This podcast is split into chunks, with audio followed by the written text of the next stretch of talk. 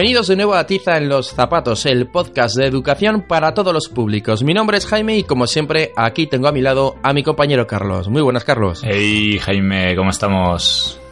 Pues muy bien, aquí como siempre liado con un montón de cosas, ya sea en el colegio, con los podcasts, con estos masters del universo que, nos dan puntitos para la posición y yo supongo que tú también estás bastante liadete, ¿no? Sí, sí, aparte hemos pasado una época los dos bastante chunga con la garganta que yo creo que todavía se notará los efectos en este podcast que andamos ahí carraspeando. Sí que es verdad porque mm, yo personalmente, y creo que a ti te ha pasado algo parecido, nos hemos pegado una época en la cual íbamos empalmando constipados y, cada vez que íbamos al médico nos decían, no, no, es que estos son, son los, en mi caso, los niños, ¿no? Que, que te van pegando diferentes tipos de virus. Y decía, pero ¿por qué? Quiero descansar. Así que sí que es verdad que, hemos estado esta pequeña temporada un poquito desconectados. Eh, supongo que nos habréis echado al menos un poquito de menos y como veis, mm, sobre todo ha sido por temas eh, de salud. Ya nos notéis la, la, voz aún tomada, pero como nos hemos visto con fuerzas para grabar, hemos dicho, oye, ahora vamos nunca. allá. Exacto, no podemos dejar pasar ni un día más para, volver a grabar y ya este programa que sería el número 44. Que antes de empezar, sí que nos gustaría eh, recordaros un par de cositas. Recordaros que ya casi casi casi están todos los episodios de Tiza en los zapatos subidos a nuestra cuenta de YouTube, un poco para que incluso vosotros nos ayudéis a promocionar este podcast. Ya sabéis que realmente no ganamos nada con esto, pero sí que nos gusta que de alguna manera nuestras experiencias y lo que es el mundo de la educación se abra a mucha gente que desconoce cómo funciona esto o incluso está lleno de prejuicios porque piensan que la educación a día de hoy sigue siendo igual que cuando ellos eran pequeños. También nos gustaría, mm, aunque siempre lo decimos, y os vamos contestando a vosotros oyentes en las mismas redes sociales, en Twitter, en el blog, en Evox o en Facebook, pero sí que nos gustaría eh, de alguna manera saludar tanto a Juan Pedro, a Sandra o a Alex Perdel que nos dejaron eh, sendos comentarios en Evox, que nosotros lo que hacemos es que incluso si dejáis algún comentario en Evox aparece en el blog, aparezca en el blog, perdón, Em, hablándonos sobre el, programa 42, le criar un hijo en el bilingüismo, que Carlos nos contaba su experiencia. Nos habéis comentado vuestras experiencias, nos habéis eh, eh, transmitido alguna duda. Ahí Carlos mm, les ha ido contestando, pero sí que nos gustaría, de alguna manera, em, saludaros, aunque sea para, para, que veáis que sí, que sí, que nos hace mucha ilusión que nos dejéis estos comentarios. Y, y aunque hacía mucho que no recibíamos, tenemos un audio comentario, tenemos un par de audio comentarios de Lourdes Sotero, a la cual también queremos saludar y dar las gracias por este audio comentario. Lo mismo, ya le contestamos. Eh, avisar que los audio comentarios son aproximadamente de 90 segundos, el, el máximo de tiempo que podéis grabar, principalmente porque tenemos una cuenta gratuita. Y bueno, hemos pensado que, en el máximo que nos permiten, que son esos 90 segundos, ese minuto y medio, eh, es posible em, decir muchas cosas, igual que en los 140 caracteres de, Twitter. Se puede mandar desde el móvil, tranquilamente. Así que si os animáis, solo tenéis que entrar a nuestra web, en tizaenloszapatos.com, os aparecerá eh, un, un, banner en el lateral que dice mándanos un audio comentario y desde ahí nos podéis mandar, sin instalar absolutamente nada, un comentario en forma de audio. Que estamos aquí, Carlos y yo, eh, rumiando a ver si podemos hacer ese pequeño huequecito que nos gustaría tener en cada programa para, vuestros comentarios, vuestras propuestas. Eh, a ver si es posible, a ver si es posible. Sí, sí, porque siempre eh, decimos que vamos a hacer un especial solo con comentarios, solo con lo que nos dicen. Y uno por otro, pues aquí estamos. Sí, claro, y, la verdad es que mm, os estáis animando mucho a dejarnos, aunque sean programas anteriores, vuestra opinión y, de verdad, lo repito y sé que, somos muy pesados con esto, pero es que nos hace mucha, mucha ilusión. Mola mucho, sí, sí. Y bien, y ahora que vamos a empezar este nuevo programa, si os acordáis, en la anterior entrega os avanzábamos que Carlos nos iba a traer un tema en el cual eh, hablaría de la, la analfabetización digital que tienen algunos docentes. Pero como ha pasado mucho tiempo, le ha surgido algo. Oye, ¿qué le ha gustado más? Introdúcenos el tema, Carlos. Más que nada, Jaime, es que tú ya sabes que esto del podcast lo usamos aparte de para eh, pues comentar, informar eh, y llevar la educación un poco a, todos los, a todas las personas que, tengan cierto interés pues un poco también como, como ese diván, ¿no? Ese, ese desahogo personal en el que volcamos un poco algunas de nuestras sensaciones o de nuestros sentimientos relacionados con la educación y en ese momento, cuando grabamos el anterior programa, yo estaba bastante eh, con este asunto, ¿no? De, haber dado bastantes cursos a compañeros de otras ramas, en este caso eh, de formación profesional, pero que no tenían por qué tener un contacto directo con la informática, aunque al final es cierto que en casi todas las asignaturas o módulos que se llaman NFP pues se introduce el ordenador y herramientas informáticas, con lo cual, eh, pues bueno, estaba yo con esta, con esta mosca detrás de la oreja de, cómo hacemos para que de verdad la gente que tiene cierto interés avanzara en la competencia digital. Pero, como bien comentas, eh, pues bueno, en este tiempo que estamos sin grabar, eh, ha habido otra serie de cosas que han, han inundado mi día a día educativo. ¿Te comento un poco o te introduzco o cómo, cómo lo planteamos, Jaime? Vamos a primero a poner en la etiqueta el título al podcast. Pues. Escuchamos los mensajes de nuestros amigos eh, de Educatribu y esas promos que ponemos y le damos caña. Vale, pues así un poco el resumen, el título sería mm, ¿Es posible un cambio metodológico radical en la FP?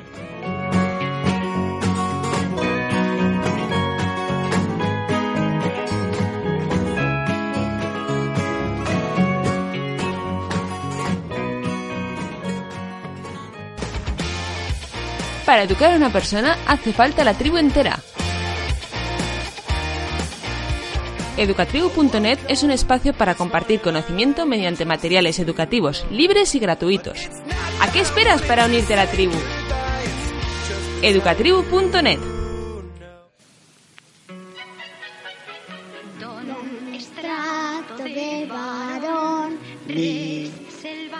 animal, posesión. Fa, es en inglés.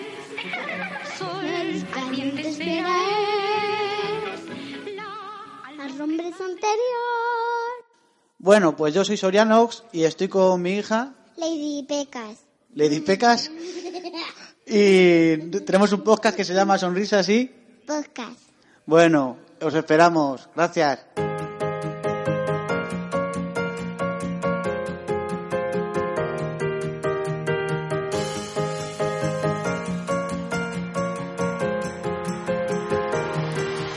Venga, pues un poco con, eh, con este título eh, lo que podríamos intentar decir es que, bueno, pues eh, hasta hoy la mayoría de centros de, formación profesional, por lo menos en Aragón, trabajan una con una metodología tradicional incorporando algunas de las pequeñas de los pequeños cambios metodológicos que se han comentado ya muchas veces en el podcast, ¿no? Que si trabajo por proyectos, que si eh, hago eh, clases más prácticas o promulgo más un trabajo más activo dentro de los alumnos y demás. Y esto cada profesor lo hemos ido haciendo dentro de nuestros módulos, ¿no? Yo este año va a ser el cuarto año que por fin eh, repito, o sea, que repito módulo, que repito asignatura que imparto, entonces me doy cuenta de la evolución en estos cuatro años con respecto a los contenidos de, este módulo y a cómo yo trato esos contenidos para que los chavales intenten asimilarlos de la mejor manera. Y si bien es cierto que, vamos, no tiene nada que ver como he impartido clases eh, este año al primero, eh, llegas a la conclusión de que, bajo mi punto de vista, hace falta un paso más, ¿no? Entonces, eh, hay una tendencia que, sobre todo en País Vasco, se trabaja mucho dentro de la formación profesional, que es el trabajo por retos. Esto puede sonar muy parecido a lo que viene siendo trabajo por problemas, por proyectos y demás, y es cierto que tiene una, una base común o, bueno, muy, muy similar a este tipo de metodologías, pero que incorpora algunas pocas pero importantes variaciones, como que son eh, la, posibilidad o la intención de trabajar con varios profesores en el aula siempre y en la mayoría de veces eh, no hay diferenciación de módulos, es decir, muy del estilo de cómo se trabaja en, infantil y primaria, ¿no? En muchos sitios. no hay asignaturas, trabajamos por, por proyectos y todo ese tipo de cosas, pero orientados a un entorno profesional o de FP. Entonces sí que hay un, montón de metodología o de, trabajo interno, de formación de grupos, de cómo se plantean esos retos y demás. Entonces esto que quizás en otros ámbitos está más instaurado, en lo que es la FP, eh, pues es bastante difícil de llevar a cabo, eh, por lo menos bajo la- las normas o las costumbres que tenemos en, en Aragón, por lo menos, ¿no? Y en, en, eh, en País Vasco llevan como 15 años eh, trabajando así y eh, aprendieron de los suecos, bueno, un poco todo, toda la, la historia. Y allí Pero es... perdona que te interrumpa, Sí, sí, mejor Carlos. porque si no me enrollo aquí que no veas. no, no, no, es muy interesante además lo que estás contando, pero sí que quiero recalcar de alguna manera eh, algo que, que, comentas, y es que siempre que hablamos de "Wow, nuevas metodologías, Flip eh, Classroom y todas estas cosas, la mente se nos va muchas veces a primaria, porque es donde eh, quizás los que están o estamos trabajando estas metodologías eh, hacemos más ruido, ¿no? pero que oye, que hay eh, ámbitos universitarios, que hay ámbitos como el vuestro, como en FP, donde muchas de estas metodologías se pueden llevar a cabo, pero da como la sensación de que en, en- en- estas etapas, y, y incluso en, en- sobre todo en la universidad, todo tiene que ser muy mecanizado, ¿no? Muy clase magistral, en FP clase magistral prácticas, en el caso de la universidad, pues eso, un señor hablando y, un- y unos alumnos escuchando Así es. que parece como que, que solo se pueden utilizar las, las, las metodologías diferentes, entre comillas, Yo lo con los niños pequeños. Sí, lo achaco un poco quizás a la presión del contenido. Y no quiero decir que en primaria o en infantil no haya contenidos importantes que dar. eh, todo lo contrario. Son quizás los más importantes. Pero quizás eh, eh, no hay tanta, mm, ¿cómo decir?, obsesión por parte del- de los maestros por el, eh, no sé, la profundidad, el detalle de los contenidos, sino que se busca más un eh, conocimiento más general y menos profundo. No sé si estoy en lo cierto o se me entiende lo que quiero decir. Sí, es realmente como nosotros hacemos en el caso de primaria esa evolu- evolución, eh, esa, esa programación vertical, ¿no? Desde primero de primaria a sexto van a estar dando prácticamente eh, los mismos contenidos, pero cada curso, cada, cada nivel irán aumentando ligeramente hasta llegar al, al objetivo final, viéndolo así de una manera general, el llegar a a sexto. Pero sí que tienes razón, aunque más que, que de una manera general, es que como nosotros mm, tenemos esa, esa transversalidad, esa interdisciplinar- dis- interdisciplinariedad, que esa palabra me cuesta siempre mucho, es que es bien larga y difícil. Y no me extraña. Eh, Ahora la en la deletreas, que- Jaime. No, en la que pues todo está mm, de alguna manera unido. Eh, claro, em, nosotros nos viene muy bien eh, utilizar unas metodologías que de alguna manera nos permitan en muchos casos unificar esos aprendizajes.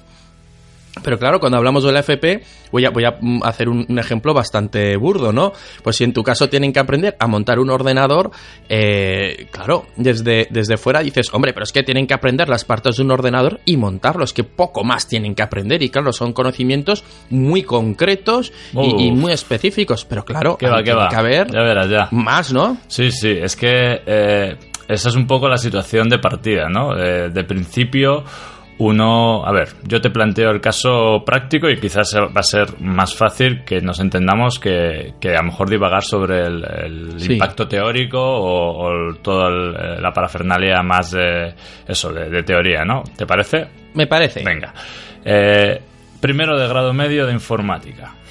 ¿No? Yo, como profesor de, como bien has dicho, montaje de ordenadores, puedo impartir, y de hecho, en los libros así lo indica, pues bueno, los componentes internos de una tarjeta gráfica, que si tiene los componentes electrónicos, ¿eh? de cómo van los bits para arriba, para abajo, los unos, los ceros, de si señales digitales, eh, señales eh, analógicas, ta, ta, ta, una tarjeta gráfica, de los componentes internos de un disco duro, eh, cuando realmente un disco duro pues no se va a abrir nunca, porque si se abre entra polvo en la mayoría, ¿no? Y, y- Sí. no, bueno, quiero decir, eh, y así, y así, pues eh, puedes extenderlo a todos los componentes y demás. Y con eso, si sigues los libros, te pegas fácil seis meses de los nueve del curso, por decirlo así. Y luego hay una parte en la que ellos montan un ordenador y ya está, ¿no? Pues yo todo eso lo he ido reduciendo, pues porque no solo quiero que monten ordenadores, que monten portátiles, ahora que monten móviles o tablets, que despiecen, que. ¿Vale? O sea, un poco toda la parte práctica de reparación, Sí. pues eh, también hay de mantenimiento, hay, pues eso hay un montón de. Si lo miras tú por libros o por incluso por currículum, eh, eh, por currículo, vamos, el, el tema es eh, totalmente al revés. Hay una carga teórica que dices, madre mía, o sea, para alguien de grado medio realmente tiene sentido llegar a esa profundidad de contenido que además no me lo exige la ley sino que es básicamente pues una forma de, de eso, de impartir una clase más magistral y menos práctica, si lo quieres decir así. ¿De qué sirve a mis chavales que aprendan eso eh, si lo van a vomitar con suerte en el examen? Y a la semana es que los chavales que han sacado un 8 o un 9 en el examen, porque son los mejores, se lo preguntas a la semana y no tienen ni idea. O sea, no, no les ha quedado nada. Lo han entendido, lo han vomitado y ya está. Eso ocurre siempre, cuando tienen que, que- Sí, que aprender pero- algo así de memoria, se lo, hay, hay gente además que se lo aprende muy bien y la memoria a corto plazo es muy eficaz para los exámenes, pero luego... Pero ahora yo te llevo un paso más arriba y es, eh, ¿cuál es el objetivo de la FP? El objetivo de la FP es formar gente para el trabajo, ¿no? Formación profesional. Eh, Claro. ¿Qué estamos haciendo con este tipo de clases en las que yo, sí, te explico un detalle específico que yo, ingeniero con 10 años de experiencia en una empresa, 6 años de profesor, me tengo que estudiar cada año, porque es que esos componentes yo no los he visto nunca hasta que no he tenido que dar clase. O sea, no los he necesitado nunca. No sé si me explico, ¿no? O sea, Sí, sí, en sí, toda mi experiencia laboral, mis estudios, no los he necesitado nunca, pero voy a dar clase a primero de grado medio y me los tengo que estudiar. Obviamente, pues me los estudio y los impartía hasta no hace mucho. Pero ¿hasta qué punto es eso lo que luego me demandan las empresas? Es que luego estos chavales pasan al segundo, van a hacer unas prácticas en empresa tres meses y la empresa, ¿qué te pide? La empresa te pide, bueno, un tío que sea responsable, que trabaje bien en equipo, que se sepa buscar la vida, que sepa reaccionar ante problemas, que sepa hablar en público porque si tiene que tratar al cliente o lo que sea y si puede ser que sepa algo de informática. Es decir, la parte informática es una de cada cinco o seis, ¿no? O sea, te pido seis cosas y una de esas es, hombre, pues si me mandas un tío técnicamente de la cara y sea decente, pues mejor, ¿no? Y tú le dices, "Ay, ¿no te interesa que sepan los componentes de una tarjeta gráfica? Dice, pues hombre, si lo que es que cambian, la arquitectura cambia cada año de una tarjeta gráfica. Es que... ¿Y no te interesa que sepan mucho de redes? Va, ya les enseñaré yo.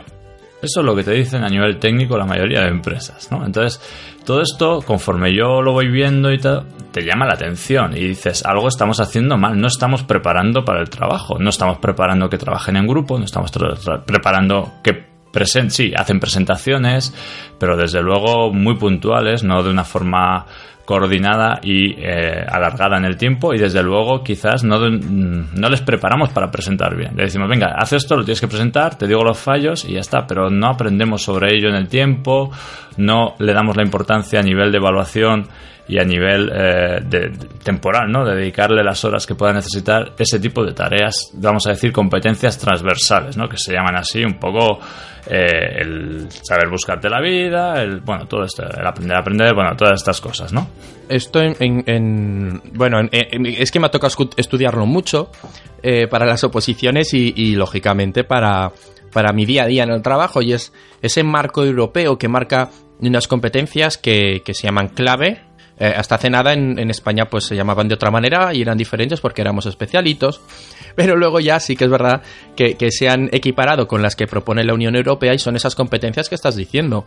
¿Qué es lo que tienen que tener eh, o qué tienen que aprender o qué tienen que desarrollar eh, las personas para poder mm, ser, mm, digamos, ciudadanos, en este caso europeos, de provecho? Te hablan pues de esa competencia lingüística, la competencia eh, matemática, la competencia eh, esta que, que habla de ser emprendedor, que no recuerdo exactamente Sí, cómo sí. era, ¿verdad? Sí, de- Entonces, hay una serie de, de actitudes o, o de habilidades que te dicen, tú si quieres ser buen ciudadano, esto lo tienes que desarrollar a lo largo de tu, de tu vida académica. Y es que además, por una vez, no es que quede en un papel ahí en un despacho que han escrito cuatro eruditos del tema, es que luego vas a la empresa y es lo que te pide. Y es Exacto, que sí, si sí, tiene sí. sentido en, en cualquier ámbito, en el ámbito informático en el que yo me muevo, que es que es tan cambiante, mm, no, tiene, no sé hasta qué punto tiene sentido que yo explique ahora los detalles tecnológicos de un tipo de memoria DDR4 eh, si el año que viene viene la DDR5, igual le dan una vuelta a 180 grados. Entonces yo tendré que, bus- Claro. que, que enseñar a mi alumno a buscar esa información cuando la necesite, a saber comprar los componentes y saber mm, pues eh, si describen eh, los detalles de los componentes, saber diferenciar o de qué están hablando esos detalles, pero quizás me da un poco igual la estructura que tenga esa información dentro del componente físico en concreto y no sé qué. Yo me pegaba al principio unas chapas y poniendo ejemplos, todo muy divertido, muy, muy guay, pero unas chapas que los últimos dos, sobre todo dos años, estoy desmitificando mucho eh, lo que viene siendo el, el contenido puro técnico y detallista por, por otro tipo de, de aprendizajes dentro del aula, ¿no? Ujú. Esta es un poco la, la introducción, ¿eh? 20 minutazos de, de introducción casi casi. Bueno, a raíz de esto, este año surgen unos cursos, eh, unos compañeros de Huesca, eh, que están ah, implantando esta metodología por retos después de haberse formado, de haber viajado al País Vasco, de haber tenido bastante contacto con estos compañeros. Y ellos pues se han lanzado a, a la piscina a ver si había agua y estaban trabajando por retos, ¿no? Esto significa que, bueno, eh, quitaron los módulos de su ciclo, que era un ciclo grado superior de, o es un ciclo grado superior de edificación y obras, eh, pues construir unas casas, vamos, todo lo que es necesario, ¿no? De, de construcción. Eh, y eh, bueno, y estaban ahí los tres profes en el aula con los chavales todo el tiempo y, y demás. Y nos, eh, bueno, mm, nos juntamos pues gente de Teruel, de Alcañiz, de Zaragoza, otros de Huesca y estuvimos ahí pues unos 40, 50 profes de diferentes ramas de FP, de jardinería, de florista, bueno, de todo, de todo un poco. O sea, en, en plan, estabais ahí los Illuminati, ¿no? Os juntasteis los... los culo inquieto, que podemos decir Sí, sí, también sí, así. sí, sí, sí. Ahí a, a- a conspirar. No, a ver, claro, o sea, a ver, llevaban dos o tres años, dos años sobre todo fuertes eh, con, la, con la historia esta y a ver, nos contaron, ¿no? Y después de una primera introducción al asunto, eh, ver un poco que sus circunstancias eran también muy especiales, muy poquitos alumnos eh, en clase, un grado superior, mm, mucho espacio de trabajo, la reforma de las aulas, las mesas con ruedas, todo con espacios dedicados para incluso para un sofá para, para tomar el café, o sea, dentro de la clase, pues eh, diferentes diferentes historias, ¿no? Que hemos visto muchos muchos vídeos de Finlandia o de Google o de todo esto, ¿no? Y, y pues Sí, muy sí. muy de ese estilo.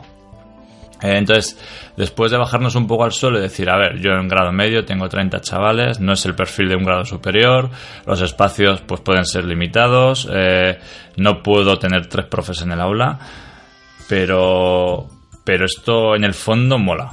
O sea, hay muchas pegas, eh, la solución ideal de todo esto hoy por hoy no es posible, pero esto mola, ¿no? Y después de una segunda sesión de formación nos proponen que pensemos en unos pilotos y no sé qué, y nosotros lo llevamos al aula. Lo llevamos al aula, nos metemos ahí, pues eh, empezamos a, a pensar cómo, cómo hacer unas prácticas. Yo enseguida veo que es que, fíjate, o sea, tú lo que decías al principio de que igual estas asignaturas eran cosas muy concretas y que no tenían mucha relación entre ellas, yo te planteo todo lo contrario. Empezamos a ver que, que ostras, eh, una asignatura de redes eh, informáticas con montaje, con sistema operativo, es que tiene mucho que ver. Es que hemos planteado una situación, un reto a los chavales de que nos tenían que montar un aula para dar cursos. Y entonces, claro, en el aula tienen que ver los equipos, tienen que ver qué tipo de hardware tienen que poner en cada equipo, porque nos preguntaban, bueno, ¿y para qué, qué curso vais a dar? Y nosotros, pues cursos del INAEM. Y los veías viendo los cursos que daban en el INAEM realmente para ver qué tipo de necesidades, si necesitaban mucha potencia, poca potencia, el diseño de los equipos, tengo que tirar la red, tengo que tirar el diseño del aula, tengo que...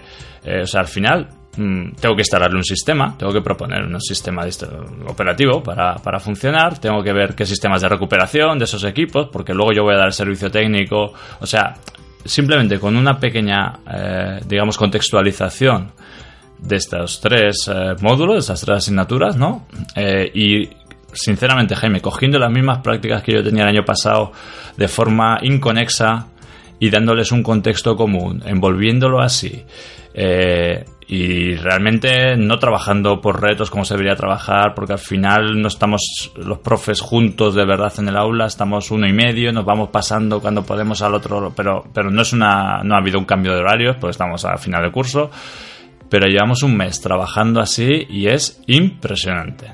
Impresionante el cambio radical de motivación, cambio radica- radical de implicación. Eh, nada más empezar, bueno, yo tengo 24 ahora chavales en el aula. En el aula, después de haber empezado con 30, que siempre hay bastantes eh, abandonos o gente que se descuelga y demás. Se han asustado, ¿no? No, no, eso suele pasar, pero este año pasó en noviembre, o sea, una cosa muy, muy rápida. Pero de los 24 suelo tener en clase 16 o 17, no siempre falta gente. En cuanto fue a empezar con esto, eh, 23, 22, 24, no falta ni Cristo. O sea, no falta ni Cristo. Y yo solo por eso eh, estoy feliz. O sea, estoy feliz. Es una pasada. Es que Eh, están muy motivados. Es que... Sí, sí, pero ya te digo, son las mismas prácticas que yo he hecho en otros años de forma inconexa. Les, les he dado simplemente un lavado de cara y un contexto común. Quiero decir que si esto lo preparas bien y de principio de curso, con un trabajo más serio, con una mejor organización de grupos y trabajas la organización de grupos, porque ahora principalmente estamos fallando ahí, pero está guay fallar ahí porque es algo que luego le van a pedir. Entonces están aprendiendo un montón de cómo trabajar en grupo, cómo priorizar las tareas, cómo dividir una tarea en pequeñas tareas, cómo tomar decisiones en grupo. Una pasada, estoy, estoy revolucionado, como ves, estoy enchufado. Y es eso, o sea, no solo eh, les motiva mogollón, es que yo estoy enchufadísimo, o sea, es que yo estoy igual de motivado que ellos. Claro, el rol cambia totalmente, porque aquí es aprendizaje más por descubrimiento. Yo había una parte que sí que ya había explicado teóricamente, ¿no? un poco que ya tenían material, pero ahora están, por ejemplo, trabajando en una parte de recuperación de los equipos, de cómo preparo estos equipos para que a mí, que me toca dar servicio técnico y arreglarte esos equipos cuando tengas un problema, me cueste poco arreglarlos. Y así te pueda cobrar mucho y ganar más dinero. Porque claro, si te cobro mucho dinero y me cuesta 5 horas recuperarte o arreglarte un equipo, pues no gano pasta. Tendré que preparar el tema Claro. para que me cueste media hora y yo te cobro el mismo, eh, el mismo precio. ¿No? Un poco Es- Sí, sí. en este. Yo creo que aunque sea un tema técnico, se me, se me entiende, ¿no? Esto es. Sí, sí, esto sí, es internacional. Dinero y tiempo. Esto, esto, esto es eh, universal. Entonces, pues eso, es- yo no les he explicado ni qué software hay, ni qué mm, posibilidades hay. Les he dado cuatro enlaces eh, con los que pueden empezar a investigar, por darles un pie. Y luego nuestro rol es totalmente de guía, de decir por aquí no, de por aquí, tira por allá, de, eso, de, saber hacia dónde quieres que lleguen y de intentar guiarles en ese camino. Claro, obviamente les cuesta un poco más, pero y seguramente no alcancen la profundidad de, de contenido que yo les daría en dos horas. Pero estoy seguro que aunque alcancen un 60%, se les va a quedar el 90% de ese 60%. No sé si me explico. Claro. Si Sí, yo sí, lo sí, explico, van a alcanzar un nivel de detalle de la leche, pero no van a entender nada y probablemente, o poco, y probablemente a las dos semanas, pues se les habrá olvidado, se les habrá olvidado la mayoría. Es un aprendizaje más, más eficaz, claro.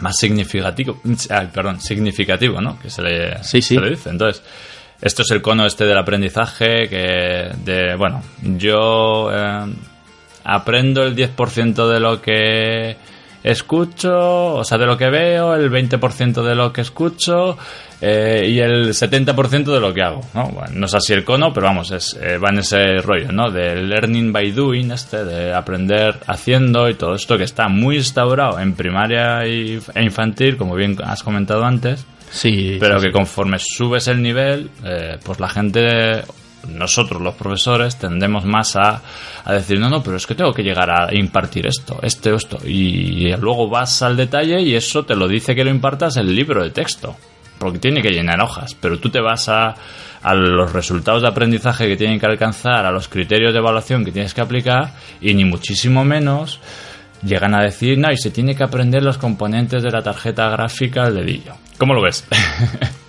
Pues mira, yo es que además estoy escuchando y hay, un factor muy importante eh, y es eh, el factor motivación, pero no en tanto que sí que es importante que, que, que lo, que todo lo que lo, cómo lo presentas, la forma para ellos, aparte de que, como muy bien has dicho, sea significativo, que además los aprendizajes que, que habéis elegido vayan más allá del simple contenido, sino que encima sea motivador, es que al, al escucharte como tú estás también muy motivado Se me nota, con ¿no? este tema, claro, se te, se te nota, eh, le transmites ese- esa sensación a los alumnos, Totalmente. esa motivación. Totalmente. Y, y- y desgraciadamente a día de hoy hay, hay muchos docentes en todos los ámbitos que están desmotivados, que, que pueden entrar muy motivados, pero em, por lo que sea, por temas administrativos, por temas legislativos, por la situación en la que al final se han encontrado, que no es la, la que ellos querían finalmente, eh, han perdido esa motivación. En muchos casos, incluso recordemos aquel episodio en el que nos hablabas de, de que faltaban profesores, ¿te acuerdas?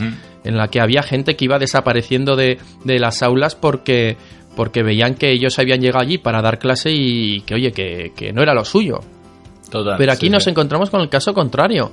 O sea, alguien, porque nosotros, claro, los de primaria infantil, nuestra motivación principalmente, eh, eh, eh, yo creo que la mitad por lo menos es, eh, si la mitad es enseñar, la otra mitad es estar con los chavales, porque nos gustan los niños, nos gusta eh, ese ámbito. Claro, a vosotros decir, no, no, es que a mí me gusta estar con adolescentes, pues puede ser, pero la principal motivación, supongo vuestra, es ese, ese campo que habéis elegido. En tu caso, pues, eh, el, eh, voy a decir informática, pero sé que es muy burdo, ¿no? Al fin y al cabo. Pero Lo sí puedes que decir, lo puedes decir. es la informática. Pero si tú encuentras ahí tu otra motivación, que, que lógicamente aquí llevas ya muchos años haciendo este podcast, es que tu otra motivación es la enseñanza. Te gusta la informática, te gusta enseñar. Y cómo le encuentras esa, no solo que, que te gusta lo que enseñas, sino que encuentras el te gusta el cómo lo enseñas y encima esa satisfacción que te da el, el- el feedback que te devuelve los, los, eh, los alumnos, ¿no? Sí, El ver- yo casi te lo planteo al revés, Jaime. No me gusta enseñar, me gusta ver cómo los alumnos aprenden. No sé si me explico. Pero esto es un proceso de doble Claro, claro, ya por eso sabes. digo, pero yo casi lo, lo veo desde la otra perspectiva. Es decir, a mí no es que me guste enseñar como tal, me gusta eh, eh, ver que soy capaz de ayudar a, a estos que en principio, a estos alumnos que en principio han elegido eh, FP de informática porque quieren, no están aquí obligatoriamente, están porque quieren. Y tú les facilitas ese camino. Eso, eh, eso es realmente la, la- el- para mí el punto clave. Pero eso es enseñar, Sí, al sí, fin y al sí, cabo. está claro, está enseñar, claro. Que, no, que no se quede en enseñar en, en dar conocimiento, sino como tú dices, el, el proceso de enseñar, al fin y al cabo, que lo vam- vamos a pensarlo como alimentar, ¿no? O sea, nos gusta Está, eso es. ver la satisfacción y alimentar a esos alumnos de alguna manera en, en- en todos los ámbitos eh, educativos, que no se quede solo en darles esos conocimientos. Si nosotros mm, hiciéramos un montón de cosas y- y- y para que para enseñar como entre comillas como a lo mejor estabas entendiendo pero ellos no aprenden eh, pues yo dudo mucho que haya una satisfacción en eso no en plantarnos ahí a hacer cosas pero luego ver que no hay resultados no es que me lo paso muy bien haciendo gamificación Mm, he visto que no han aprendido nada y se han aburrido pero qué bien me lo he pasado yo Claro, creo es que, yo creo que hay muchos compañeros que pierden la perspectiva. De cuando Ah, están mira. preparando cosas, de cuando están dando una clase.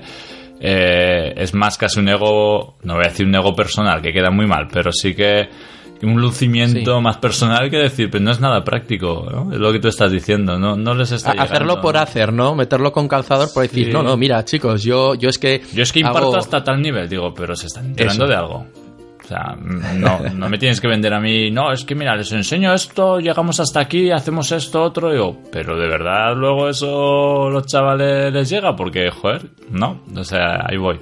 Sí sí sí sí Yo no sé si me quedan, eso, unos minutillos para ahora desahogarme de verdad. eh, vuelta a la realidad de, del claustro, del equipo directivo, o del eh, departamento de informática, o de los compañeros. tú dale dale que, que- que tenemos tiempo Venga, no, bueno, pues simplemente como te he dicho, después de esta experiencia piloto que estamos ahora terminando para final de curso y que realmente nos hemos dado cuenta que, que lo que habíamos planteado para mes y medio hubiera dado para una tercera evaluación entera y hubiera sido espectacular, estoy, estoy prácticamente seguro. Pues bueno, se propone desde el equipo directivo, que está bastante enchufado también con el tema y con la idea de que esto tiene que cambiar, de que llevamos 30 años enseñando de la misma forma y la sociedad, el entorno eh, que, que se van a encontrar los chavales no es igual, necesitamos cambiar algunas cosas dentro, dentro de lo que es el proceso ese de enseñanza-aprendizaje. Nos dice, bueno, pues preparar un proyecto, un proyecto, vamos a decirle, innovación, más a, largo plazo, un proyecto piloto, como lo queráis llamar, que para implantar esto en todo el curso. Vamos, desde septiembre a junio, cómo sería hacer eh, o impartir los contenidos con esta metodología por retos, ¿no? Implicando no solo las, eh, las asignaturas o los módulos técnicos, sino pues también dan inglés y dan formación y orientación laboral, contratos, nóminas, un poco todo este rollo eh, más eh, que les suele motivar menos, ¿no? Un poco más eh, externo a lo que es la informática. Y vale, nos ponemos manos a la obra, le doy forma, planificamos contenidos, interrelacionamos contenidos entre las diferentes asignaturas para temporalizarlos bien en el tiempo de septiembre a junio. La cosa empieza a cuadrar, pero claro, hay un punto importante y es, eh, están 30 chavales y eh, deberíamos estar mínimo, diría yo, dos profes en el aula a la vez, porque uno no das abasto, de verdad, ¿eh? O sea, es una barbaridad. Claro, están continuamente preguntas, dudas, no sé qué, entonces Claro. no puedes estar media hora con un grupo si tienes eh, seis, cinco siete grupos y a lo mejor en esa media hora que estás con unos y media hora que estás con otros, se te están perdiendo. O sea, si de verdad se quiere ser efectivo, deberíamos estar varios profes en el aula. Y aparte surge el problema de que eh, de alguna manera el grupo tiene una nota con el reto, ¿no? Entonces, cuanto más detalle sepamos individualmente de cada grupo, más justo podremos ser a la hora de evaluar sobre todo las competencias transversales, de cuánto está trabajando cada uno, cuánto motivado está, eh, si habla bien con los compañeros, se expresa correctamente, bueno, todas las cosas que hay que evaluar de una forma transversal, donde en esta metodología tienen un gran peso, como he comentado antes, ¿no? El trabajo en equipo, eh, de toda la evolución de cada uno, cómo eh, se relaciona con los iguales, bueno, todas estas, estas cosillas. Entonces, claro, si eres uno, pues no vas a tener esa información. Básicamente va a ser muy difícil, ¿no? Y entonces se plantea ver cómo podemos no solo una propuesta metodológica de los contenidos, sino una propuesta organizativa. Esto implica, mm, pues bueno, nosotros tendríamos nuestros horarios, pero realmente nuestros horarios no seré profesor de una asignatura porque hasta ahí pues no puedo cambiar, pero eh, los retos se trabajan de forma eh, transversal, como dice. O sea, no en, en una asignatura de montaje de ordenadores no tienen por qué estar trabajando contenidos de montaje. Pueden estar trabajando otros que necesitan de redes u otros que necesitan de otras asignaturas. Es un reto lo que tienen que cumplir y el orden de los factores, como ellos vayan trabajando los contenidos, no los marcas tú. No sé si me explico. Marcas los objetivos, el objetivo que hay que conseguir, pero ellos se van organizando. Entonces no, Sí. no hay separación de... Quitamos asignaturas, por decirlo así, ¿no? Todo esto. Entonces, claro, varios profes en el aula, eso exige a ver cuántas horas eh, pasamos en el aula, quizás nuestras horas ya no son las 20 estipuladas por ley, sino que es imposible, o aunque pidamos más profes, la administración no se sabe si nos lo va a dar, si no nos lo da, ¿cómo lo hacemos? Pues eh, quitamos las guardias, pero claro, las guardias no son lectivas, entonces como voy a- yo la guardia no la quiero pasar en clase, Eh, bueno, no sé si me... eh, o llegas a intuir un poco por dónde van los tiros, es decir... Sí, sí, porque eso ocurre en todos los sitios. Está claro. Eh, y no solo en el ámbito educativo. O sea, Claro. entonces, claro, yo ahora mismo tenemos una situación en la que estamos, vamos a decir, 26 profesores de informática en el centro donde estoy, que es muy grande, es un centro solo de FP, centro integrado que se llama, de formación profesional, y estamos un montón de ciclos y un montón de profesores de informática. Y de esos 26, pues estaremos una media docena sí, 6, 7 involucrados en esto de los, de los retos, ¿no? Ya estoy un poco eh, coordinando o intentando aportar un poco la experiencia del curso y de otros años en esto. Y luego, pues ahí estamos el resto de compañeros que además eh, están, estamos haciéndolo en, dos cursos, tanto por la mañana como por la tarde. Y en los dos está funcionando espectacular. Entonces estamos nosotros que en principio nos podría dar igual. Jolín, pues oye, eh, aunque las horas sean estas, yo estoy más horas, que no pasa nada, ¿no? Pero claro, somos interinos, el año que viene igual no repetimos en el mismo centro, entonces de los fijos hay muy pocos, quizás uno que se metería, pero claro, eso no da para nada.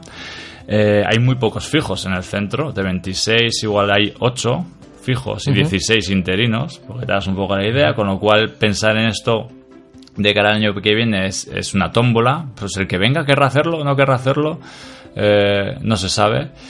Eh, bueno, un montón. Pero Carlos, eso sí se plantea como proyecto de centro, el que venga, el que venga hay que decirle, Sí, "Oye, de acuerdo. Pero tenemos dos problemas. Y uno es, eh, en este tipo de metodología, la motivación del profesor es... Si la motivación de los alumnos viene, la motivación o la involucración del profesor es clave. Porque no es coger un libro y, ostras, eh, me toca dar esta asignatura y lo hago lo mejor posible y tengo un libro de apoyo. No, no, es que aquí tienes que elaborar un montón de material, tienes que tener experiencia. Como te toque dar una asignatura que no hayas dado antes, es un marrón. podemos dar casi 50 asignaturas diferentes. Entonces es imposible o es muy difícil calcular. No, el profesor que venga seguro que antes ha dado alguna de las asignaturas que nos quedan libres para este proyecto. No lo sabes. Entonces, claro, eh, por un lado tenemos estamos ahora en un punto de frustración, ¿no? De decir, cómo funciona, es espectacular. Nos hemos juntado 6-7 profes que nos ha dado la venada, casi todo, bueno, casi todos interinos y que estamos eh, con cierta poca experiencia, por decirlo así, ¿no? Porque yo llevo 6 años, pero bueno, mm, no es quizás demasiado en comparación, ¿no? Eh, y realmente ves que mm, llevar esto a una realidad continuada y que se pueda mantener en el tiempo es muy difícil. Y de ahí el título del podcast.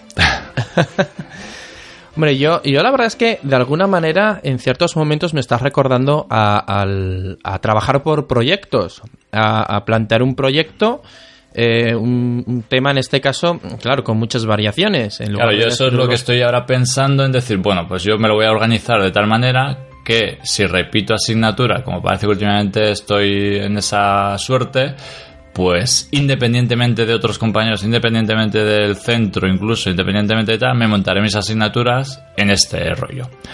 Pero sabiendo las limitaciones, sabiendo que voy a tener que hacer exámenes sí o sí, porque estando solo o con suerte con algún compañero que me eche un cable, pues no voy a poder valorar ciertas cosas a nivel individual, con lo cual en el ámbito de ser justo, pues alguien me tendrá que demostrar en el examen cuánto nivel de conocimiento ha alcanzado para saber si tu grupo tiene un 7 pero tú eres un tío de un 9 o eres un tío de un 5.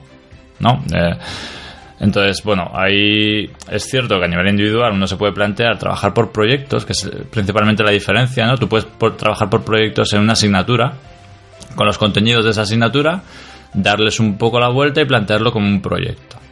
Pero, eh, pero puedes, puedes trabajar por proyectos con varias asignaturas. Por poder puedes, sí, sí. Por, y luego, poder se y puede. luego la diferencia, pero no es, pero digamos que sería separar asignaturas, es decir, vale, eh, trabajamos por proyecto en varias asignaturas, lo que yo he hecho alguna vez es decir, vale, pues eh, dentro de esta asignatura cabe los contenidos de otra, pues se trabajan de forma separada, aunque sea el mismo proyecto. No sé si me explico un poco. O sea, cada profesor hacer su mm. rollo, pero no estar los dos profes en el aula eh, y con independencia de que el alumno esté trabajando en un contenido u otro y luego también los proyectos, otra de las diferencias que hay es que no tiene por qué ser una situación real que el alumno pueda vivir eh, pues en, el ámbito en el que se va a desarrollar luego, ¿no? O sea, tú puedes plantear un proyecto, decir, pues podamos, vamos a calcular, pues que si vamos a Marte, eh, ¿no? O sea, situaciones irreales. Y en un reto, teóricamente, ellos lo tienen que sentir como un problema que ellos van a solucionar. Por pues ahí ya tendríamos el aprendizaje basado en problemas. Sí, pero la diferencia también es eso, es que ellos lo solucionan. En un problema a lo mejor no tienes por qué dar una solución real, realista, ¿vale? Es, es la evolución, ¿no? El proyecto, problema o reto se parecen muchísimo los detalles eso, es decir, por ejemplo, eh, yo te digo, pues en vez de estudiar los componentes internos de un ordenador, no sé qué, no sé no, no, vas a tener que explicar a compañeros, vamos a hacer una visita a un colegio que está aquí al lado del instituto, compañeros de quinto o de primaria, ¿eh? chavalicos, y les vas a tener que explicar con detalle cómo funciona un ordenador por dentro. ¿no? Y ahí vas a tener que, tener ciertos conocimientos de los componentes, de cómo interactúan entre ellos, de a qué se dedica cada componente. Eh, y luego, segunda parte del reto es que esa misma información se la vas a tener que trasladar a tus padres, que van a venir todos los padres una tarde al centro y les vas a tener que explicar bien una guía o cómo comprar un ordenador con cierto detalle. Entonces tienen que ir a los detalles técnicos. Esa, es muy buena, ¿eh? Esa me ha gustado mucho. ¿Sabes? O sea, y con, con, ese, con ese reto te zumbas toda la teoría, que es un coñazo y que ellos no la tragan y hay que hacer milagros para que suene medio comprensible. Y decir, no, no, ese, son los, ese es el reto con el que vamos a atacar la teoría. No sé si me explico, creo que queda Queda claro. Y, se hace, claro, y se hace. Haces la visita al centro, vienen los padres y ese es un poco el rollo. Es, es lo que... Además lo has comentado al principio, al fin y al cabo son ellos los que van fabricando el conocimiento eh, los que se van buscando un poco la información. Supongo que vosotros les dais las herramientas que ellos necesitan y, y mediante este, este trabajo colaborativo van elaborando lo que de otra manera se lo darían hecho. Eh, dicho así de una forma rápida, eh, Sí, sí, estáis vamos. pasando del conductismo al constructivismo de un plumazo. Sí, sí, de una metodología activa de por parte suya, es decir, y si claro, aquí te digo que las otras asignaturas que hay en el ciclo, eh, sistemas operativos, que la primera parte es cómo funciona el sistema operativo por dentro, pues entra de narices en este reto. La primera parte de redes teórica infumable es cómo funcionan las redes e internet. Pues amplías un poco el reto y dices, es un ordenador, cómo funciona internet, también mola meterlo en el mismo reto.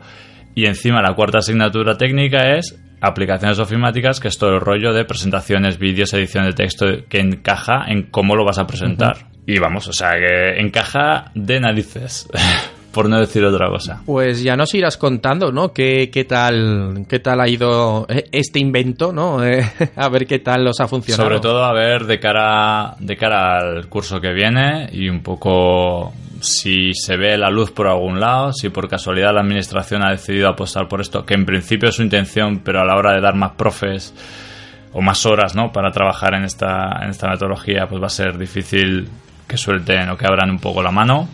Y eh, sobre todo también a nivel organización interna, a ver si hay más compañeros que se sumen, que yo entiendo, ¿eh? entiendo lo que ellos dicen porque realmente si recordamos en el tiempo y yo he protestado y hasta límites insospechados con el tema de las horas y tal. Entonces ellos dicen, ojo que como a la administración tú le presentes un plan en el que hay voluntarios para trabajar más horas, todo esto que hemos conseguido de intentar la jornada laboral que no, ¿sabes?